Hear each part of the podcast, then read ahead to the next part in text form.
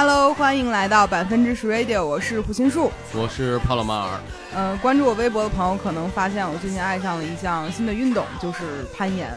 我几乎每一天都会去岩馆去攀岩，是一个非常让我开心的事情。而且呢，我还撺掇着帕老师来从事这项运动。就是原来我会催着胡心树去健身房或者去其他运动，但现在胡心树会催着我去攀岩。然后还会因为就是我不想去攀岩而和我吵架。对，就是 上个上一期播客我们也聊到了这件事情啊，待会儿我们再详细再展开一遍。那今天呢，我们也请来了一位嘉宾，就是我每天必去的岩馆岩石的店长小马老师。对，大家叫小马就可以。啊，见到你很亲切，因为每天都能看见你。在我看来，他俩就是同事关系。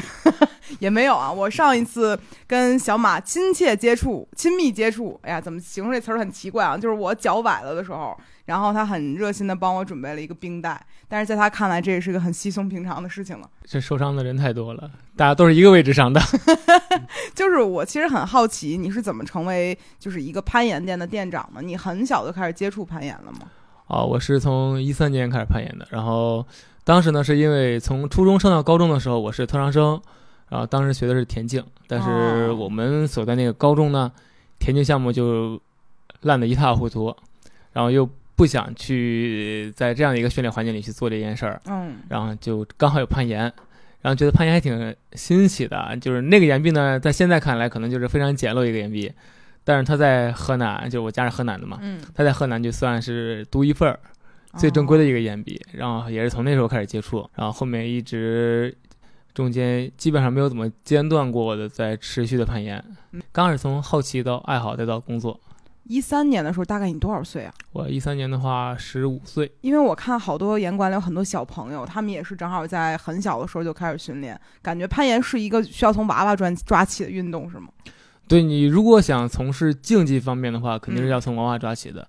像国内比较知名的运动员潘一飞啊、张悦彤，他们大概都是从五岁左右开始攀岩的。啊，这就是刚会跑。其实可能其他运动都还做不了的时候，就开始攀岩了。其实我很好奇的是，因为岩馆这是一个，就很多人会在微博底下问我说，为什么你攀岩的时候没有带就是保护绳儿？就感觉在大家的概念里面，攀岩就等于有一个保护绳儿，然后往上爬，这是一个非常就是通俗易懂的这样的一个概念。但好像呃，我那次跟一个认识也是好像是全运会的一个运动员，也是攀岩项目的，他才给我科普说，攀岩分为三大项。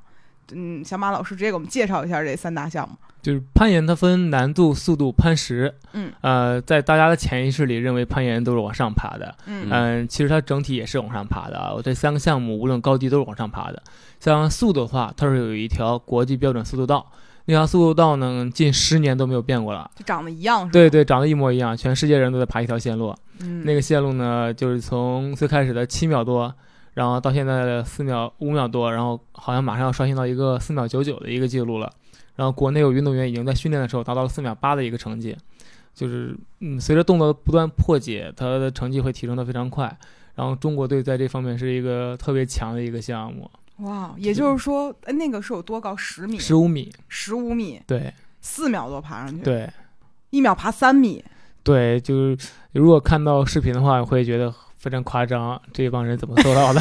因为我看过一个，可能还不是最快的一个速度，感觉那个人就是摸了一下这个东西就弹上去了。对他们需要非常强的爆发力。呃，那个的话就是一五年还是一七年，我忘了，大概是这么一个时间段内。嗯。呃，中国有名叫钟其新的运动员，然后也是当时中国攀岩国家队的队长，他在那一年呢包揽了基本上国内外所有赛事速度项目的冠军，也是。世界上唯一一个拿到大满贯项目的一个速度大满贯的一个选手。其实我刚知道，原来攀岩也有大满贯一说。嗯，是有的，只是这个大满贯它竞争对手没有那么多啊。那除了这个这个速度以外，还有难度和攀石，对吧？对，难度的话，其实就是大家广义认知上的往高处爬。嗯，就是相同的线路，一次比赛里给你一条相同的线路，然后比拼大家谁爬得高。嗯，然后但是这个呢，难度它分先锋和顶绳的攀爬模式。先锋的话就是从下方把保护站依次挂入你身前的快挂里。嗯，然后顶绳呢，就是大家认为那种上面挂根绳，然后我们就爬就行了。嗯啊，可能大家在岩馆接触到最多的也是就是顶绳。嗯，然后最后呢，潘石，潘石就是大家问最多的就是你为什么不带绳子啊这种。就是我为什么不带绳子？因为它就五米高啊，我带绳子干嘛呀？其实还没到五米呢，准确说对，因为还要加上自身的身高，然后其实脚下的距离没有多少。不是。其实一般一个岩馆里面是三到五米左右，因为啊我去很多看他们那个，就实际上攀上去都没有三米，因为它就在中间啊。嗯，像大望路店呢，它的岩壁高度是四米五，然后嗯。管庄店的话是四米二，岩石攀登中心也是四米二，嗯。但这个高度呢是它到顶板缘，嗯、岩壁顶缘顶端的高度啊，嗯。啊、如果加上你的手，然后再加上你的自身身高，嗯、规则是离地不允许超过三米，嗯。嗯，它有这样一个规则，所以呃一般高度不会超过四米五，超过四米五的话，相对来说太高了。对，嗯而且其实它的地面是有一个很厚的垫子的，我感觉得有三四十厘米那么厚。四十公分，垫子的哦标准就是四十公分的厚度。对，就摔下来是完全没有什么感觉的。所以每当有人问起我说这个东西危不危险，其实我都想告诉大家，这东西不危险，因为不会出现什么问题。呃，广义上来讲，对就是任何运动它都有可能会出出现于一些事故啊、受伤，但是看概率。就攀岩来说，它的事故概率其实比羽毛球啊、篮球这些都要低一些，嗯因为它没有那么多比较大的动作。嗯嗯，然后人身体比较容易出现伤受伤的情况下，一般是你非常累或者非常亢奋。嗯，但是这两种情况呢，呃，在攀岩里还是比较克制的。对，因为其实我自己来。每次去攀岩的时候，就只玩抱石这个项目嘛，就是自己爬上去。我录下视频，基本上每条线路到顶儿都不会超过四十秒，是很快的一个速度，基本上，因为太长时间你身体根本也受不了。嗯嗯，所以我个人觉得还算是比较安全吧。对，但是我记得我刚刚去呃接触攀岩这个东西的时候，当时我就是潘老师又跟我说说你要好好练呀，有一天呢你去野攀的时候，然后就要就是做好注意安全这那的。但那个时候我其实是非常恐惧的。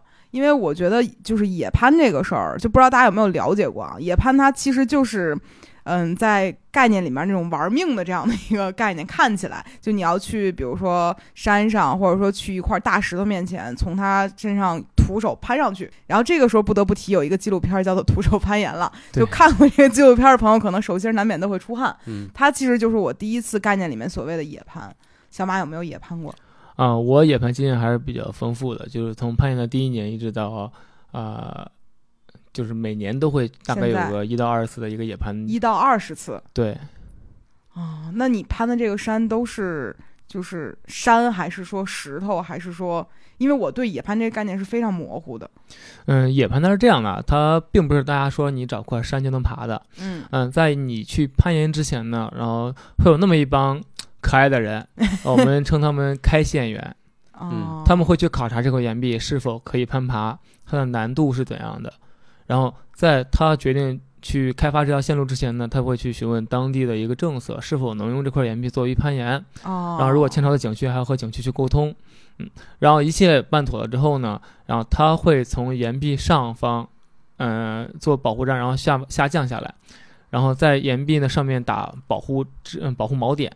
嗯，就是那个可以挂绳儿的那个东西。对对，那叫挂片，然后也叫哦锚点啊，嗯，然后成熟之后呢，他会清理岩壁上的碎石，然后浮土，最后他会去尝试完成这条线路。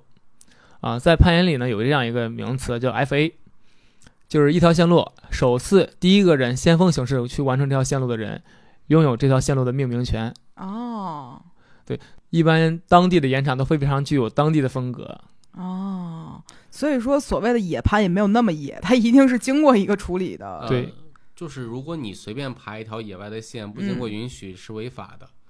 嗯，出现事故比较大的是之前有一个叫巨蟒峰事件，我不知道。呃，有两。个，嗯，我甚至都不该称他们为攀岩爱好者。呃，两位两个人，嗯，巨蟒峰它是一个景点，就嗯首先它是一个景点，然后它是一个呃国家文化遗产嗯啊，然后他们在那边呢打了六百多个锚点，然后采用机械的方法上升，甚至都不是攀岩，是机械，就是每隔一米去打一个锚点，然后拉着自己上升，这样的形式呢，然后攀登到了巨蟒峰的山顶，然后但是这个呢，它没有经过。呃、没有经过当地政府啊，还有景区的管理者的同意，嗯然后去擅自去做这件事情，然后最后呢，两个人被判呃是刑拘了大概一年，然后被判罚了六百万。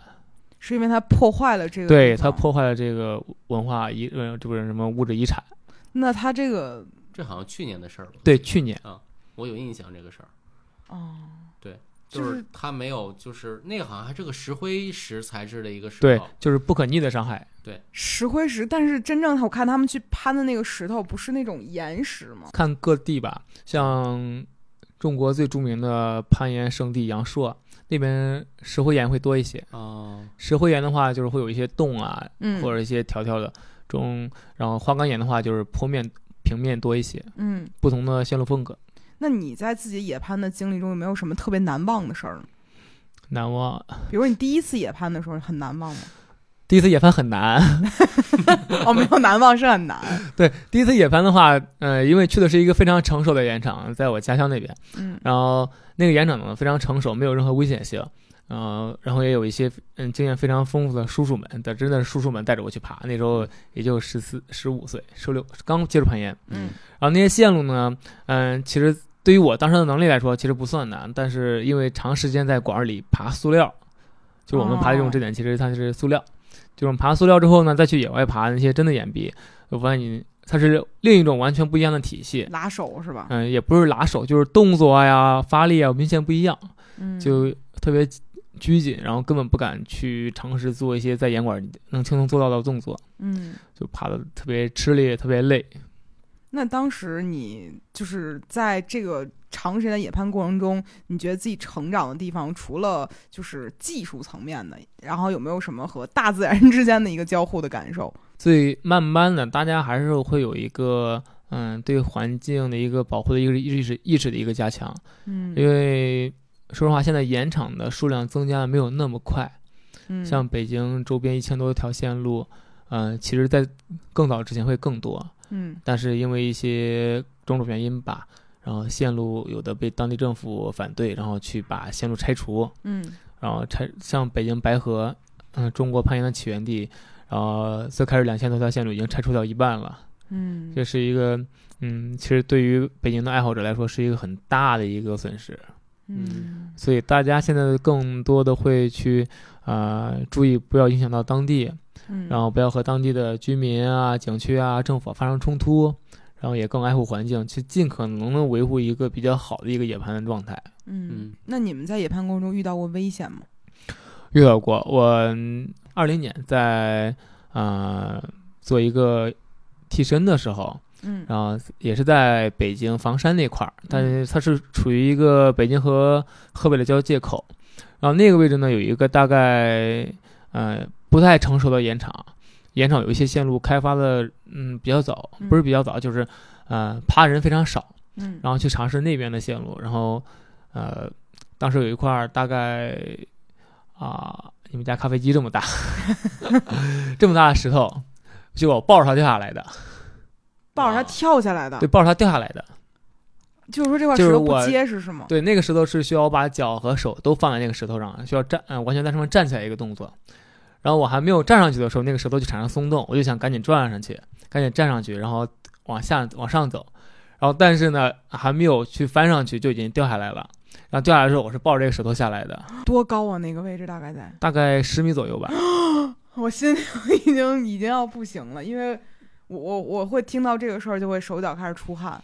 对在野外，它会有不可避免会有一些落石啊、碎石会出现。那当时你是有嗯保护措施的，对，我是有，嗯、保护措施非常，就是绳子啊、头盔这些都有的。但是还是很害怕。如果这个石头掉下去砸到下面的人，他他会比我更危险。对，其实最危险的是下面的人。对，就是无论如何，这个石头如果砸到他，那他可能当场就去直接去世。所以你当时直接抱住这块石头了。，对，当时也没有想那么多，就主要太大了，我如果去喊告知他的话，他也来不及，就只能最优方法就是抱着他吧。嗯，哇，我想到这个场景会有一点，我记得小时候我就看过一些就是国内的一些纪录片，我记着有两个中国女攀岩的选手，就是有一个是被碎石给击中了，然后导致截肢还是干嘛的，我有一这个印象。我这个不是很清楚。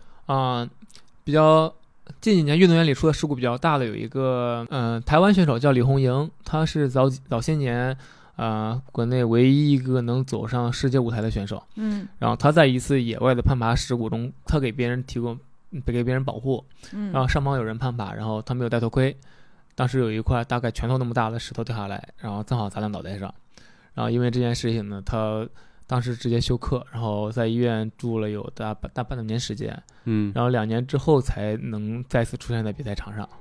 就是我一想到这个，就会觉得会对这个这个运动更有敬畏心吧。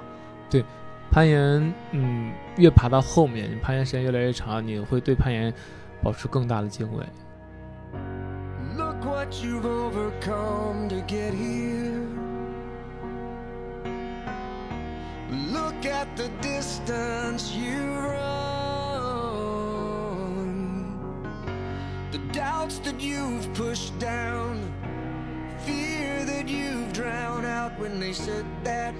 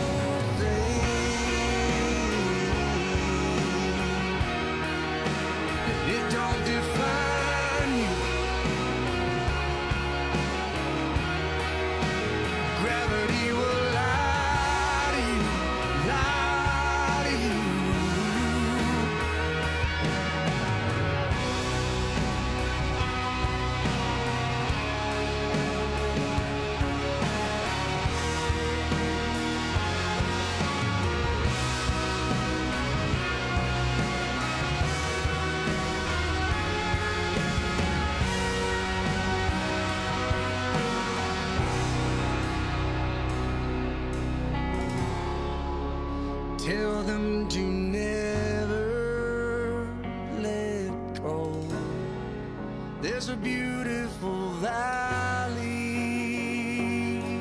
below.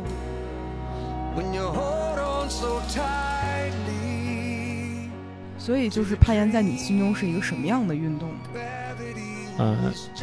攀岩它已经不能对我来说，它不算是个运动，算是个生活方式吧。嗯嗯，然后如果说攀岩在众多运动中比呢，它其实是有一定的危险性的，嗯然后它不可控的因素会更多一些。嗯嗯，特别是在野外，嗯嗯，因为每次大家尝试线路的机会都很宝贵，嗯大家都想尽全力地去完成这些线路。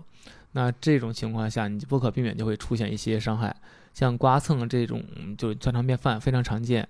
但比较致命的就是像冲坠，嗯就是从高处会有一段自由落体的下落状态，嗯，嗯可能不会很长，但那段冲击力非常大。如果呃没有合理的保护自己的话，是非常容易受伤的。嗯嗯，然后在野外最常见的就落石这些情况。嗯，嗯就现在可能大家听到这些东西的时候，会觉得很神奇，为什么这个事儿这么危险，或者说这么多不可控因素，仍然会有人对这个事儿着迷。其实我很想分享一下我自己心中演，就是对于攀岩这个事儿的一个感受啊。因为我刚接触这个运动，我第一节课就是在岩石上了那个，就是小明老师带的那个一一个体验课，对体验课。嗯然后当时我对于这个运动的所有理解就是，呃，人放弃人的本能，成为一只猴，然后是你在这个游戏中最开始学的事儿。但后来我发现，这个游戏的乐趣并不只是说你能做引体向上，或者说你能把自己蹬起来，这就是一个游戏了。因为我发现到后面的时候，它是一个很需要动脑子的事情。很神奇的一个事儿呢，就是我之前是一个疯狂的剧本杀爱好者。然后呢，我们那个群里所有人都去攀岩了。到后来，就是它变成了一个个人的剧本杀，你需要在这个下面的时候先读线，就是读这个东西怎么爬上去，嗯，然后你再开始爬。它其实是一个脑力和体力的一个多重的这样的一个一个平衡。然后我之前其实没有太多就是记录的习惯，预记录运动的习惯。但是从攀岩之后呢，我就开始让朋友拍我，或者自己架个手机在那儿拍。然后我发现，当我取得成就之后，我会去反复观看自己的这个东西爬的优不优美。比如说，我如果脚再往那儿放一点儿，我就更好看了。然后我就理解为什么他们说管这个攀岩叫做一个墙上芭蕾这样的一个东西。而且我最近开始把自己，就比如说这条线我爬特好，我就会发小红书，我就会发现评论里有人跟我说，说我学会了这个新的解法。然后我就发现，其实它有点像几何数学题，而有的时候你的一些动作还需要相当于给自己做了一个辅助线，把自己给带上去。所以在我的心里，它就是一个很需要动脑子的一个体力运动，很好玩儿，是像单人剧本杀一样的。所以我是觉得它真的特别有瘾，嗯在攀岩运动中有一这样一种天赋叫读线能力，啊 就是像很多国内运动员，他们本身攀爬能力非常强，嗯。但是他们表现中比赛会比较拉垮，就是因为他们在赛场上一个封闭的环境里，他们要在几分钟时间内去观察线路，然后并且完成这条线路。哦，所以那些比赛他是之前不能知道这个东西，对它限读，对，它一共嗯，现在的规则是一共就只有四一条线路只有四分钟的时间，你站在场上看到这条线路的瞬间就开始计时，然后四分钟时间你要观察线路并且完成线路。这么难，对，就一共只有四分钟。然后，所以攀岩它是其实非常考验动脑子的一个能力。它其实和七巧板很像，就是那么十几个动作，你要把这十几个动作融合起来。就可能大家没有攀过岩或者没有看过攀岩比赛的，可能不太了解啊。大家可以翻翻去年的呃奥运会的时候的那个攀岩线路，就是几块石头，我是万不能想出来怎么从那儿爬到顶儿的。而且我不是去过那个岩石西三旗的那个攀登中心嘛，我去过那个比赛墙。很惭愧的讲，我起步都起不来，就它的那个面儿是站都站不斜的上去，对然后你的手要握的那个地方就就很离薄薄一谱，片，对嗯，所以其实我之前对于就是攀岩这个事儿，觉得偏引体向上，现在就觉得脑子要是不好，就是都没法攀岩了。攀岩还是很嗯考验你的读线能力，啊，因为它可能相同的线路，然后你如果我们两个身材不太一样，嗯比我高一点，你低一点，呃，或者像小明那样的，就是嗯小明他的身高只有一米六，但是我们两个的攀爬风格是完完全全不一样的。嗯，嗯就是我能做到的动作他做不到，我他做到的动作大部分我也做不到。这个我觉得可能还才是有魅力的一个地方，嗯因为每个人解法都不一样。也是我会每天晚上十二点睡觉之前会至少看十条小红书 别人攀岩，每天都在看，因为我想知道为什么有些人可以行，有人不行。比如有些人会静态的把这个动作做过去，有人会动态做。然后我很痴迷于这样的一个东西，但我后来发现，可能对于攀岩每个人理解的不一样，有一些人就没有办法对这个运动感兴趣，但我就已经着了迷、疯了心了。我现在已经这是在说我吗？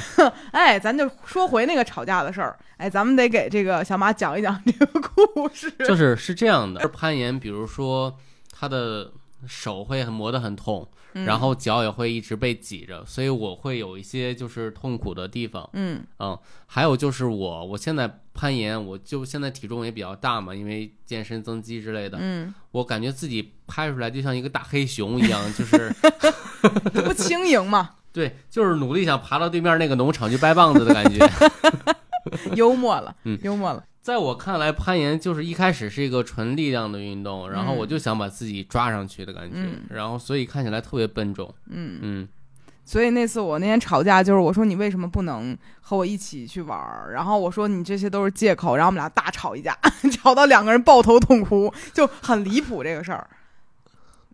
你僵住了，没有见过因为这个事儿吵架的真的没有，从来没有听说过因为这种事情。嗯然后，嗯，攀岩中很多女生的比例要比男生高很多，这样很大一个原因就是男生他对力量方面更擅长，嗯嗯。然后但是力量呢在前期攀岩里面占据的不是主导，嗯嗯。前期可能柔韧性啊、平衡性、身体协调能力会占据的更多一点，嗯嗯，所以大部分女生在前期表现能力会比男生好很多。嗯。是，对，这也是很多男生没有下来的原因。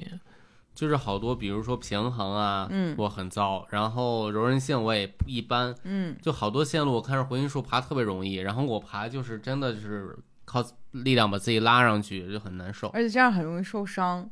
而且嗯我会发现，就是呃，核心贴墙这四个字儿，很多男性就很难理解，对因为我发现他们好像习惯性的就不会用这个地方发力。对，他会更依靠于他的上肢力量，因为他足够强，但是又不够强。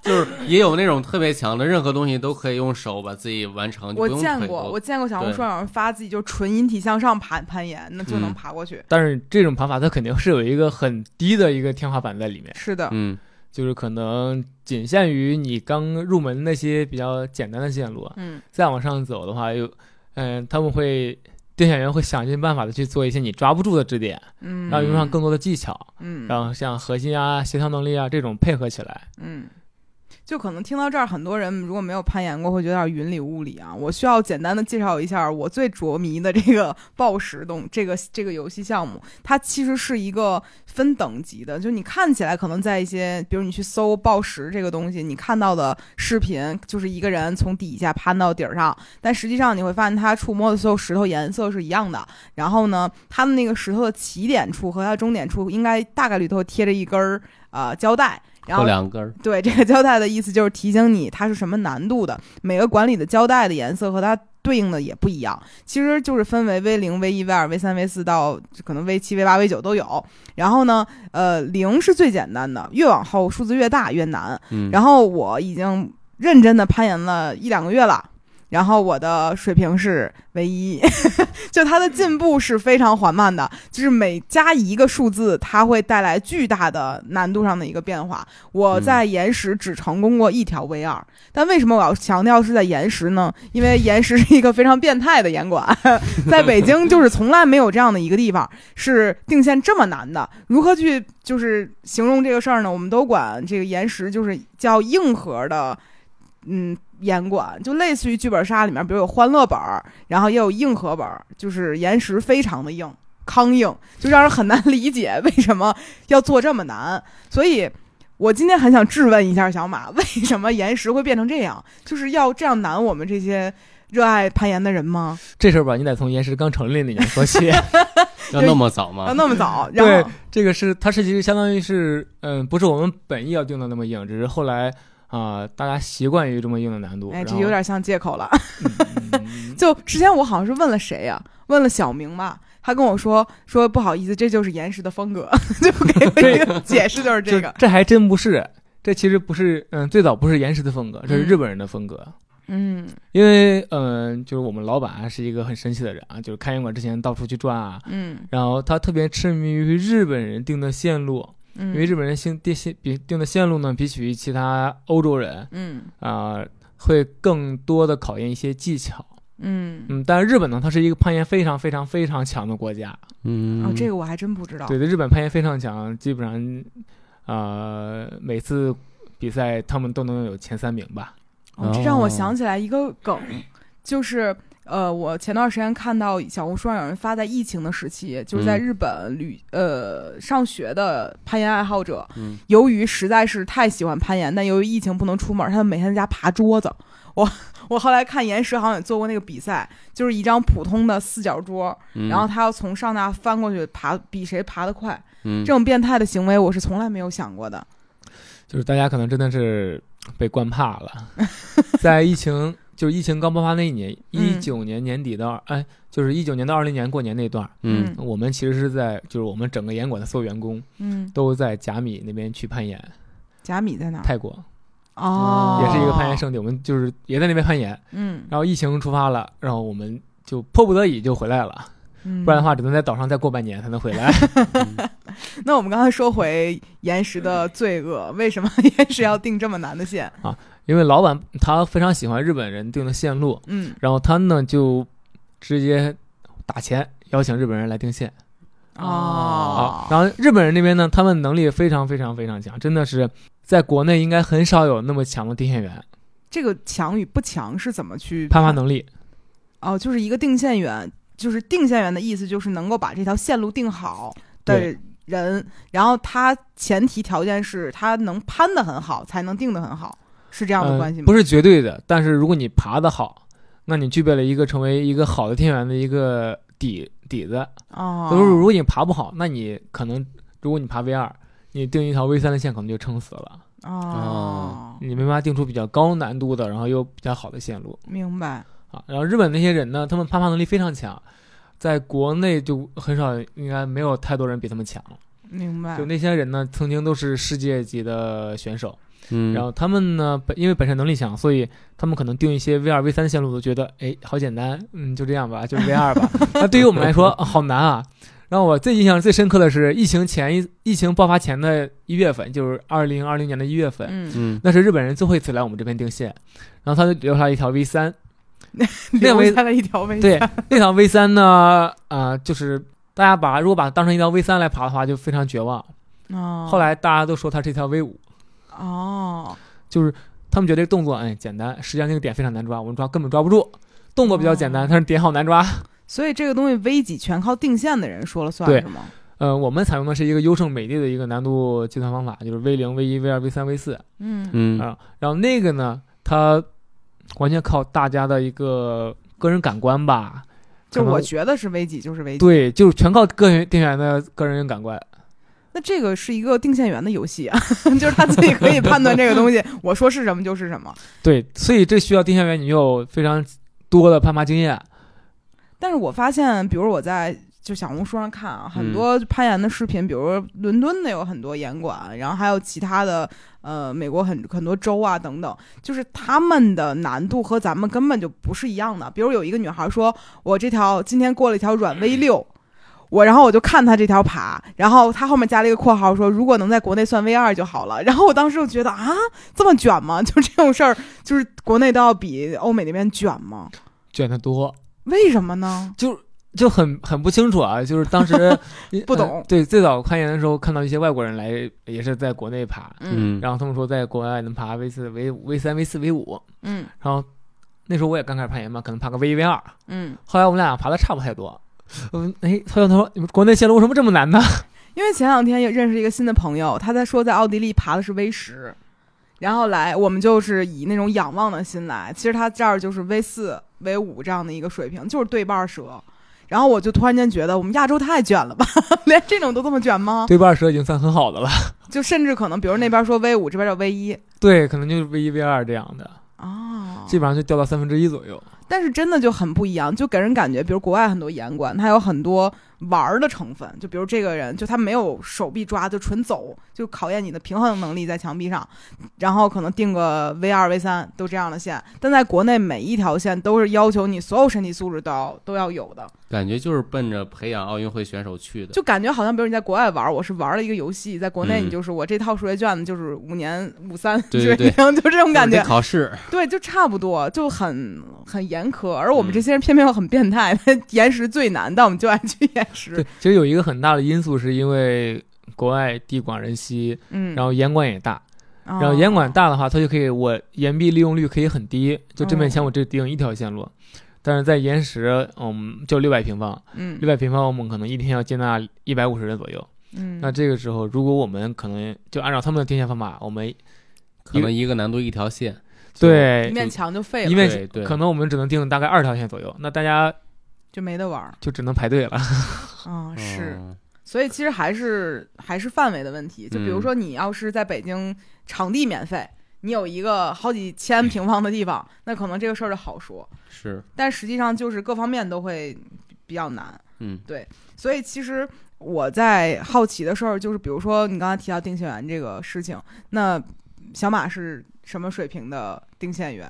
嗯，我因为我其实不属于国家认证的那些电线员哦，，这个是要有考试认证的，对吧？对，嗯在国内它是有一个体系，呃，嗯，像最基础的二级电线员，嗯然后再往上一级电线员，然后嗯再往上会有国家级电线员，然后这些呢都是国内去认证的，然后再往上会有洲际、亚洲、欧洲这些洲际电线员，哦，然后再往上会有国际级电线员。所以其实攀岩也是一个在整个全世界非常成规模的一个运动，呃，小规模，非常小。但感觉其实比我想象中大多了。我之前从来不知道这个东西有这么大规模。而且我觉得加入奥运会了，可能对这个运动其实帮助挺大的吧。加入奥运会之后，真的是从一七年开始确定进入奥运会，成为奥运会的正赛项目，嗯，然后一直到今年这几年，攀岩每年都在以一个非常惊人的比例在增长，攀岩人群是的，比起之前十年可能增长个大概全国增长个几千人，嗯，现在一年可能要增长大概一万人左右。那主要也有我的努力，对对对对，就是我都我现在都跟他们都问我说是不是在搞传销？为什么我每个礼拜至每个礼拜我平均至少带两到三个朋友带去岩石？攀岩最大皮条客，我真觉得他就是收钱了，就是我真没有收钱，我真的想，就是我倒是想有，但是不是，就是这个东西，你其实我尤尤其我每一个每一次带新的两三个朋友去之后，我会发现每个人对于这个东西的接受能力是完全不一样的，而且更神奇的是，从来没有运动过的朋友，他可以在第一次去的时候达到唯一的水平，而我运动了一段时间，我去刚上你也去了 N 次才能达到唯一的水平，这个游戏是不公平的。而且跟一个人的手长、脚长、领悟能力以都是不公平的。其实所有运动都是这样嘛，大家起点都会不太一样。然后但但我们有个朋友上来就 V 二，那 那这个属于天赋异禀的就她，体重非常轻，但她又不怕疼，劲儿很大的一个女孩儿，就是我们也应曾邀请过她来我们播客，就是说过好几期，然后她不怕疼。她不怕疼，陈可辛她不怕疼，她没有痛觉她，今儿晚上就去，你待会儿就可以看到她，她没有痛觉，天生 V 但她二。之后三天胳膊就巨疼，而且她体重很轻，只有八十斤，所以她可以很轻松的让自己在岩壁上面。就是站起来这那的，而且有些人就是能够理解什么叫手臂伸直，什么叫站起来就有，但有些人就是怕死，比如我，我就绝不会站起来。所以这个游戏的魅力就是每一个人的表现都让我很好奇，谁行谁不行，行在哪儿，不行在哪儿。然后我就一方面很变态的喜欢给他们当教练，告诉他们该如何在这个运动开始起头；另外一方面，我真的是希望有更多的朋友爱上这项运动，这样就有人帮我录像了。哎，说回来啊，这事儿很私心，嗯，就是我觉得，嗯，确实攀岩带给我的快乐是很难言说的一个感觉，嗯。不知道帕老师自己的感受现在有没有一些改观了呢？在我们大吵架之后，我会陪你去，而且我也今天打算买一双鞋，然后去加入这项运动。就我们一般干的不怎么样，但是装备一般都 哎，这不就创收了吗？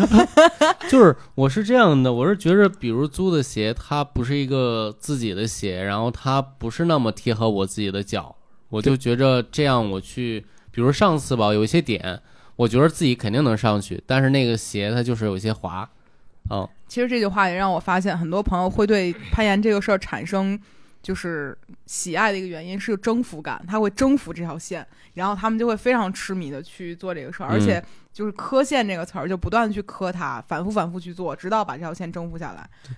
攀岩是一个挫折运动，但是嗯、挫折运动背后往往有巨大的成就感。是、嗯是的。就基本上每一个朋友下来，我都会问你觉得好玩吗？我他说好玩。我说为什么好玩？他说因为我特别有成就感。就是他们都会用这样的事儿来来但春生最近不是快抑郁了吗？就 是就是，既然是挫折教育，你必然有真正承受挫折的时候。就比如我前段时间就苦于我根本没有办法完成一条 V 二的线路，嗯但实际上我翻了一下我自己运动记录本儿，这是二月份是我真正真正开始攀岩的一个月，我觉得我有点太急于求成了。嗯，嗯、我毕竟也不是一个天生的 VR 选手，这个东西还是需要一定的时间去领悟这个事情的。嗯 calling out, demanding answers, pleading skies, cry for hours, dropping peace bombs, collecting prayers, sky that mirrors, I see, I've been to the mountain,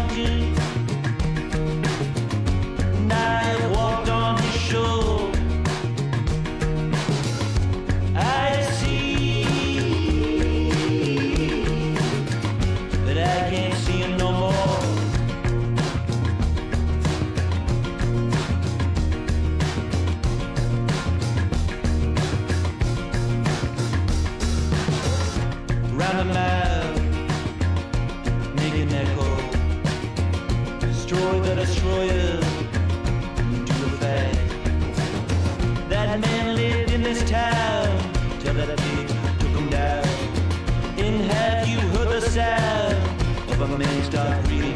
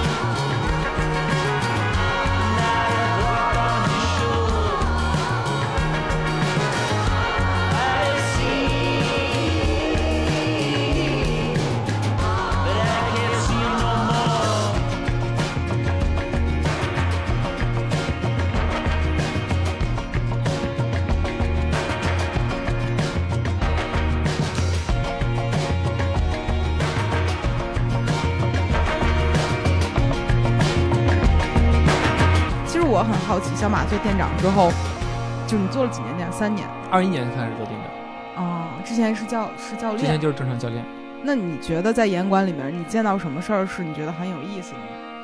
很有意思的。除了情侣因为不攀岩吵架这种事儿之外，人们 这个事儿我没见过啊，我没有见过这种事情。嗯，我们这属于另外的原因了。就是，嗯，其实最有意思就是像胡老师这样的，就是我刚开始攀岩，但是我非常热衷于带我的朋友去攀岩，嗯，可能也没有有我这么变态的数量 但没有那么多，但是很多人都会因为刚开始对攀岩的热爱非常大，然后嗯。会呃疯狂的捞自己身边的人去攀岩，嗯，嗯，然后但是本身自己也是刚开始接触攀岩，也爬的不怎么样，但是他自己会特别兴奋，就是这种。这种情况真的非常多，嗯。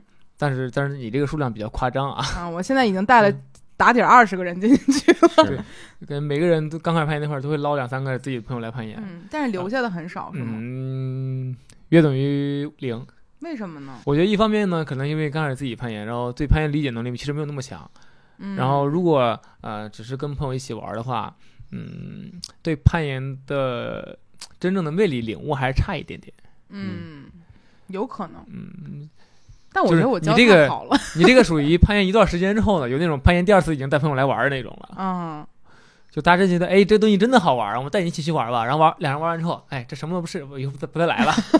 感觉好像我最近就是玩《艾尔登法环》的感觉，就是我真的一个 boss 死四个小时，然后然后还鼓励朋友一块来玩啊，挫折教育。挫折教育，这就是我们在 九年义务制嗯长起来之后挫折教育的爱好。嗯，那除了这些事儿以外呢？因为之前我听说过，日本好像是一个女攀岩大神和一个男攀岩大神在岩壁上结婚的那个，有有这样的一个事情，对吧？嗯，有的。对，所以有没有这种事情呢？我们就爱听在严管搞对象的事儿 我跟你讲，严管教练在去年某一个时段忽然全部脱单了，啊？为什么呢？因为在严管找到了女朋友，都是这样吗？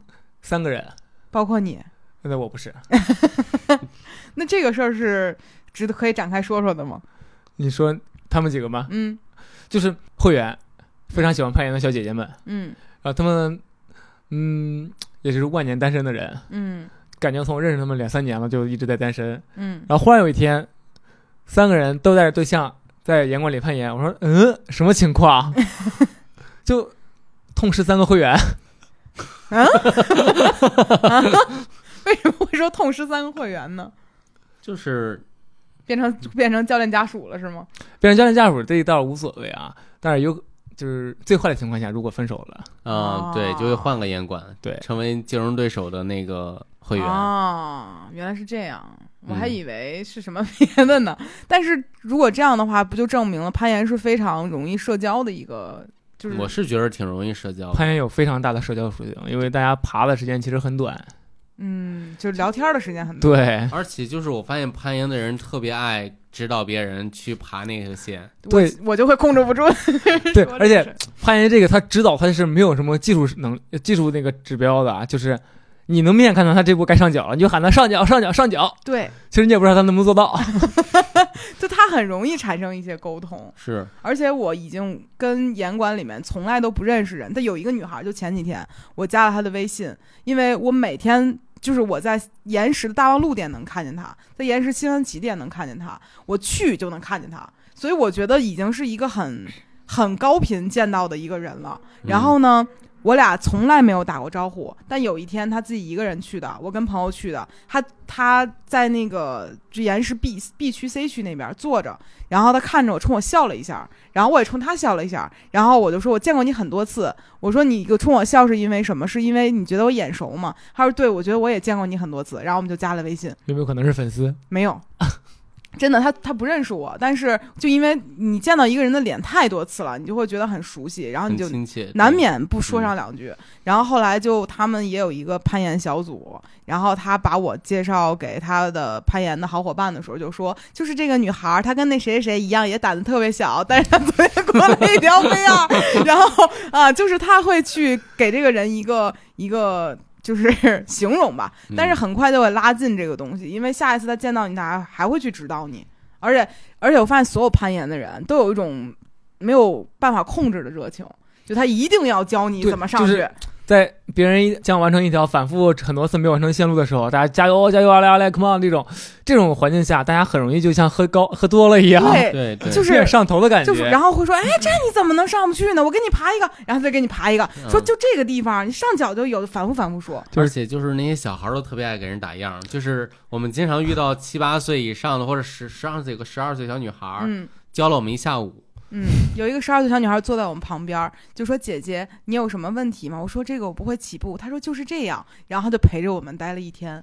就是我会发现这个运动太适合社交了嗯，啊、简直就是搞对象 必备的一个而且就是不分年龄，然后嗯那小女孩十二岁，感觉已经是个 V 五用户了吧嗯 V 四吧，V 三 V 四吧，对，在岩石这儿是这样的。这么巧，挺牛的，因为他的体重可能就十呃，十斤，十斤想这么说不是？他的年龄 年龄就十十岁左右，但他的体重就六七十斤，对哦他很修长，然后胳膊长腿长，体重轻，然后挺聪明的看起来，而且性格也很好那，不就是一个完美的攀岩苗子吗？对，就是这种，然后我就会从他身上看到呃未来的光，也会觉得他们就就是。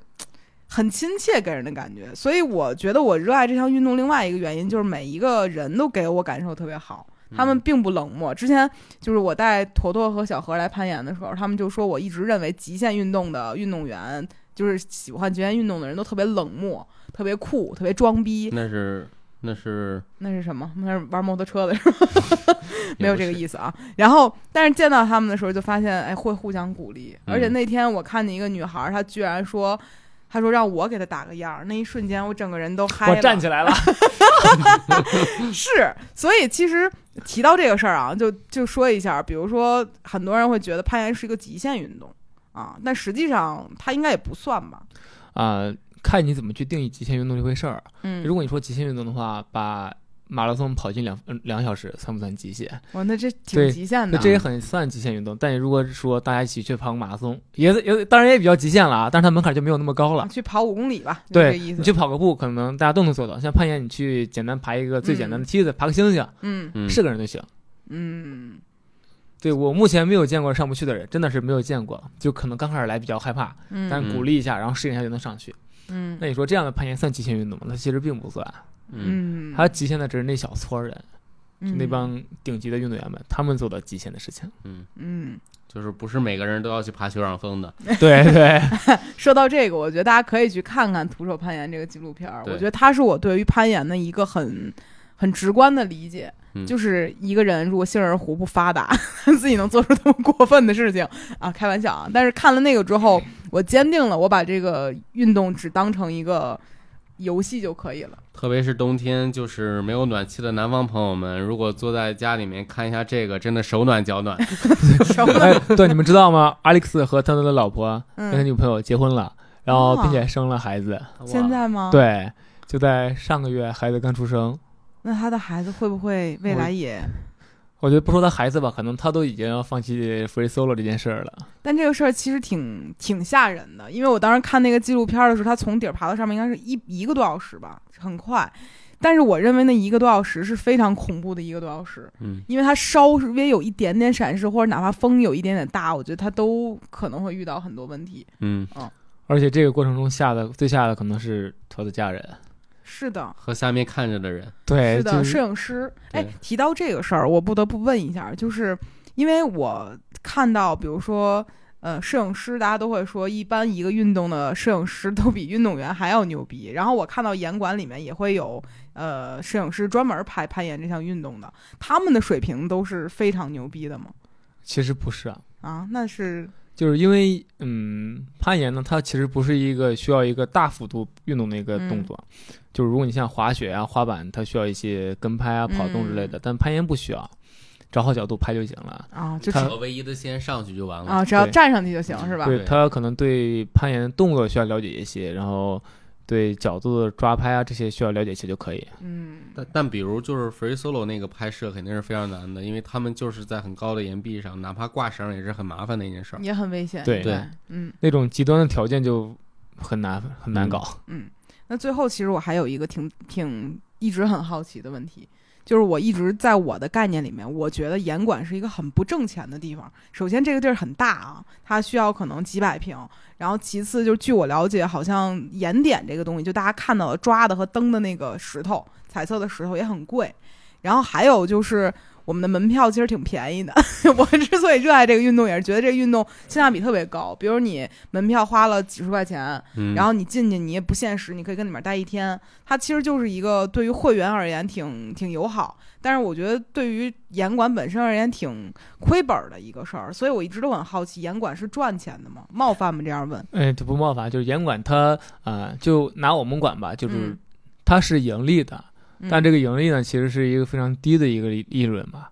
嗯。就是整体看起来现金流好像每天进账很多，但其实我们的成本非常高。嗯。呃，成本其实像人工成本是一比较大的一块儿，嗯。然后房租首先在四环内有一这么大一块地儿。嗯。啊、房租会比想象中的高一点。嗯。然后就是刚才说那些盐点，其实是我们最大的投资。嗯，我们从近三年开始大量的使用进口支点，就那些支点其实都是进口的，因为嗯国内的话相对的嗯造型啊样式会少一些，嗯我们尽可能的去采用国进口支点。嗯，大概每年会有个一到两百万的一个投入吧。一到两百万就是买盐点的钱。对对，哦这个盐点是很容易损耗的嘛。它不容易损耗，就是大家会玩腻。对，就是你举个例子，比如有东西你摸时间长了，你就觉得不好玩了，而且它的造型可能，嗯，这条线路它每一个点长得不一样才好玩儿。我其实还很好奇，这个岩点是什么材质的？嗯，PVC、PC、PU 啊，PC 和 PU 材质的，就是呃，就可以理解为石膏和塑料。哦那么耐磨吗？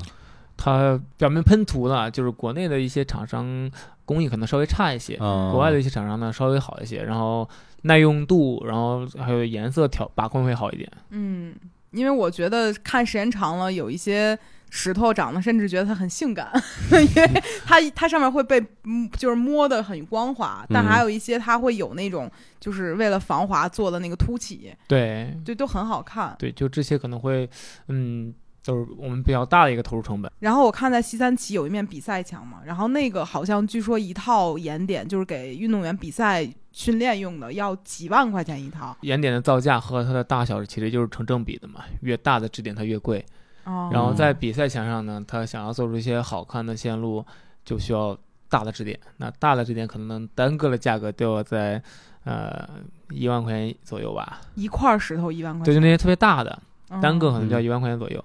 然后一条线路的话，你需要三到四个。嗯哦，其实你看那比赛墙上面都是大大块儿的，整整块儿的那种。是是，对因为它这样的话，你就更难读这条线了，它可能会有更多种动作在上面完成。他们需要考虑到观赏性嘛。嗯嗯，那小的一套怎么着也得也将近上万了吧？一条线几千？就是像大概大望路这边的，嗯一条潘石线路的话，嗯，平均在两千以上。最低的在哦也在两千，就是那些像 V 一、V 二那种 V 像 V 小 V 对 V 零 V 一那种比较小的，嗯在可能一一到两千吧。嗯然后稍微大一点的，就是大概比头稍微大一点的造型，就一条线路如果有十个，可能造价要到五千以上了。哦，哦，那是很贵。对，是很贵，而且就是据我所知啊，就是换线这个事儿，就是每一个严管可能过几个月都会换一条线，呃，就会换线，为了让这个东西有可玩性，因为不然所有大家都把 V 一都爬完了，后面就自己能力又不够上 V 二的没得爬了。然后其实你们是把原有的石头打乱顺序，再加入一些新的造型进来，是吗？对我们，呃，因为这边换线频率特别高，嗯，然后避免大家玩烦了，为保持新鲜感，然后我们就尽可能的每次换线都会加入一些新的支点过来。那其实每一次换线都是有成本的对，每一次换线大概会有一个一到两万的一个成本。哇哇，那主要这个，嗯。现在我忽然不知道为什么大家就卷起来了，就所有的烟管都是这样的。因为我发现了，就是比如我们现在每天在小红书上刷，看就是北京几个比较大，像岩石、浩石，还有 COG，就是对 COG，、嗯他们换线频率都开始快起来了。嗯，对之前在日本人来给我们定线的时候，我们换线频率是三个月一次，嗯，然后现在我们只要不忙就换线，然后在年前有一段我们达到了一周两次。一周两次有点太过分了太啊！夸张了。对，就很很卷，但是我不得不说，这样很刺激大家去对，反复的去，就是北京攀岩爱好者的水平会比其他地方，可能除了上海，嗯然后除了上海和广州，北京攀岩爱好者水平其实非常高的一个，嗯因为市场非常卷，嗯 非常幸运的，这刺激的大家攀爬能力又很强。嗯，嗯那其实收入部分可能会会还好吧，因为我觉得，比如像我们作为会员这种，可能也没有太多可可可让你们有赚头的地方。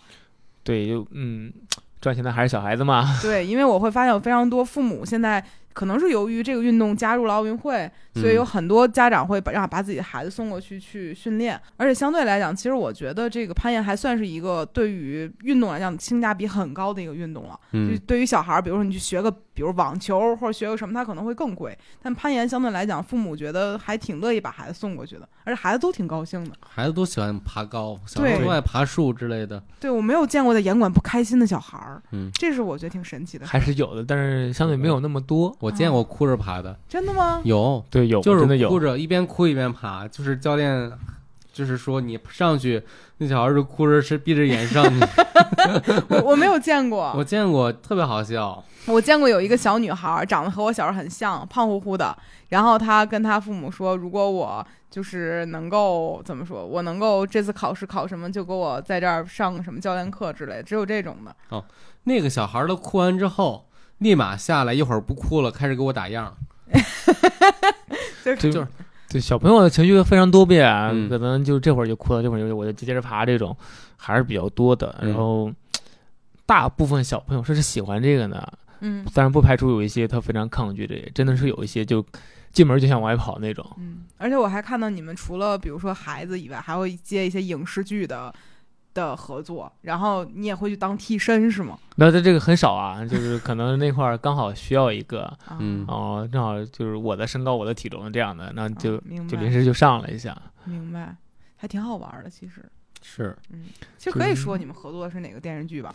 啊，可以，可以，就是我们每一个朋友带去岩石大王路店的时候，他们都说：“哎，这个地方不是那个南辕北辙那个电视剧里面有一个人攀岩死的那个地方吗？” 就是每个人都过来说：“哎，这不是死过一个人吗？”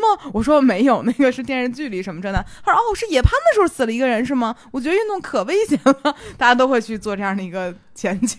嗯，对这些电视呢，近两年电视题材里会有很多攀岩的，可能大家多少多少都想沾点攀岩题材的东西。嗯啊，但是呢，呃，他们因为本身那些拍摄的人，他们对攀岩东西呢也不了解，嗯然后所以会多多少少地对这个运行造成一些不太好的影响。啊，一想这游戏啊死，对就是这样。还是有些刻板印象的。对，但是现在这个阶段，其实无论好的还是坏的，嗯，攀岩都需要这样的一个扩散的一个影响力。嗯嗯嗯就是哪怕它没有那么好，需要我们费很费力的去纠正这件事儿，嗯但是对于整体攀岩来说，它还是好的。嗯嗯嗯，其实最后我是觉得可以给大家再安利一下这个运动啊。首先，我认为它是一个对于女孩背部和肩部线条训练很好的一个一个运动，嗯而且帕老师最近也体会到了哈，只你如果想在就严管里面爬斜壁，需要你的核心发力是很重要的，而且。对于我们经常，比如做卷腹这那，你基本上卷的是你上四块腹肌。但如果你想让你自己的下四块腹肌得到充分的锻炼，一定要去严管爬斜壁。这个对于 没有任何一项运动是能够真正刺激到这块儿的。但是嗯我最近明显感觉到我下面四块腹肌时常充血。往上抬脚又会用到下块腹腹肌爬斜壁的时候这个动作非常多。嗯，而且你需要把你的这个斜壁晃，就是在斜壁上你晃一下，然后把自己的这个重心转移的过程中，你的核心始终要绷得很紧。嗯所以我从来没有如此的努力的用过我下面这四块腹肌啊，所以告诉大家这个东西是很好的。然后另外一个就是背部的肌肉，大家可以去看攀岩攀的好的小姐姐的背部状态是非常好看的，是嗯，就很迷人。然后她捎带会带到比如说肩啊，然后二头啊等等，都会很好看。嗯所以我是很喜欢这个运动练好了之后的形体状态的，嗯。然后另外一个就是，我觉得，嗯，还有一个好处就是协调能力的事情。我一直非常建议帕老师去的原因，是因为我认为健身这个事儿，虽然你练大了，但是大它并不会帮助你去掰玉米棒子，它只会 看起来很笨重。嗯所以其实你轻盈的健壮是很好的事情，嗯因为我也在严管里见过有一些健身痕迹很重的，看起来就很努力的人，但是他们在斜壁上攀爬和在日常的一些就协调性的动作上做的也很好，嗯我觉得是很迷人的，而且。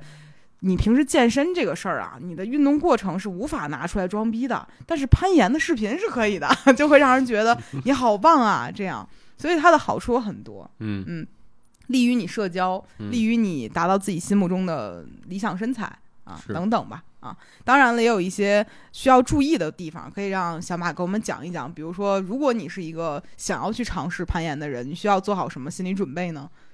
啊、首先是你要对高度有一个认知。嗯嗯、攀岩呢，现在室内攀岩大概高度是十米到十五米。嗯嗯、你如果你一定要能接受这个高度，就是大家广义上认为的恐高，其实都不是，只是巨高。你啊，这俩有什么区别吗？呃，恐高呢是你在高处环境会有眩晕啊等等等不适的反应，嗯，巨高就是害怕。那是我是巨高，我不是恐高，恐高是一种就是你会休克或者严重对会休克的一种东西。那我是巨高，嗯，我会害怕，就是目前我是没有见到真正恐高的人的，大家只是哦怕高，嗯然后但是真的上墙适应一下就完全没问题。嗯就大家不要觉得我恐高，其实都不是啊。这个我是没有见过恐高的人了，我可能在严管也接待过几万个人了，嗯，但没有见过恐高的人。大家只是最简单的怕高，嗯啊，这个事儿其实很好克服，大家就来就行了。然后攀岩其实比较啊、要需要注意的是女性，像女生啊，千万不要留指甲，特别容易嗯劈掉的。嗯，就是做美甲也要做那种非常贴着自己的嗯指肚的那种短甲，因为长指甲非常容易在你抓眼点的时候，呃不说了，有点吓人。对对 对，就是真的有那种血淋淋的。对自己体会吧，就不要留长指甲就行了。对，还有然后？其他就没有了，就是你只要收拾好自己就可以来。嗯我补充一些，比如说我非常不建议戴手表，啊，是会、可能会会划掉。掉花掉，还有手镯这种东西也是注意一些。对，其实戒指也一样，就是你可能在做一些抓的过程中，都会可能就是遇到这个问题，嗯，就尽量不要再佩戴手部的一些饰品。是的，啊，还有一个我觉得就准备好自己的手皮。其实我我之前对于攀岩有一点点恐惧的点，我会觉得我手变得不好看。但后来我发现，可能也是我多虑了，我手本来就不好看。但是你攀岩的时候，唯一堵可能就是你的几个关节的地方会有一些茧子长起来，但是这个东西你不爬一段时间也会掉下去。嗯对，它只会让你的手看起来更厚一点，而不会有其他的问题。嗯当然，如果你攀岩时间非常久，而且又非常努力的话，会有一些关节粗大的问题，就和打篮球一样。但是，呃，女生一般我是没有见过，很少见的，可能有几个运动员有。可能我们本来就粗大，这个不是不是攀这两回导致的。啊嗯，但是确实可能会对手皮有一些影响嘛，比如你失去你的指纹一段时间是很有可能对，的。而且明显会感觉手皮变硬了。是啊对。是，然后那天听春生说，他认识一个人，说准备去野攀了，掏从兜里掏出块砂纸，开始蹭了蹭自己的。在刚开始攀岩，我刚开始攀岩那会儿有一个习惯，就是随身揣一大指甲剪，指甲剪上会有锉刀啊，而且是那种尖口的指甲剪，嗯，用来剪手皮。啊，为了把那些滋楞出来的茧什么这对对，就为了修手皮，防防止也攀岩的时候爆掉。嗯而且我最近不是去美黑嘛，然后我在照紫外线灯的时候，很明显，你的剪子透明的剪皮剪是有另外一种颜色的。哎，你美黑的事儿，下一期我们再着重聊聊吧。这期我们还是主要聊攀岩的事情。嗯嗯，小马还有没有什么想要分享给我们的事情？没了，没了，你俩该去上班了。我该去攀岩了。说了这么多，工作了，好了，感谢大家的收听。这一期我们请来了小马店长，和我们一起来聊一聊这个攀岩的事情。嗯如果大家感兴趣的话呢，也可以去岩石攀岩，这样很有可能会碰到我。毕竟基本上我每天都去了啊，只要有时间就去。全勤员工。嗯，我觉得大家如果想要去给自己找一个运动方面的这样的一个爱好的话，是很好的一件事情。是的，然后之前也有人在评论里问过，说如何找到一个自己喜欢的运动？我觉得就是多试试，你才知道你自己喜欢什么。嗯嗯，欢迎大家来跟我一起攀岩啊，也可以来岩石找我，岩石好几个店呢。也嗯，可以来找我。好了，广告就不打了，就聊到这里吧。感谢大家的收听，拜拜。拜拜拜拜。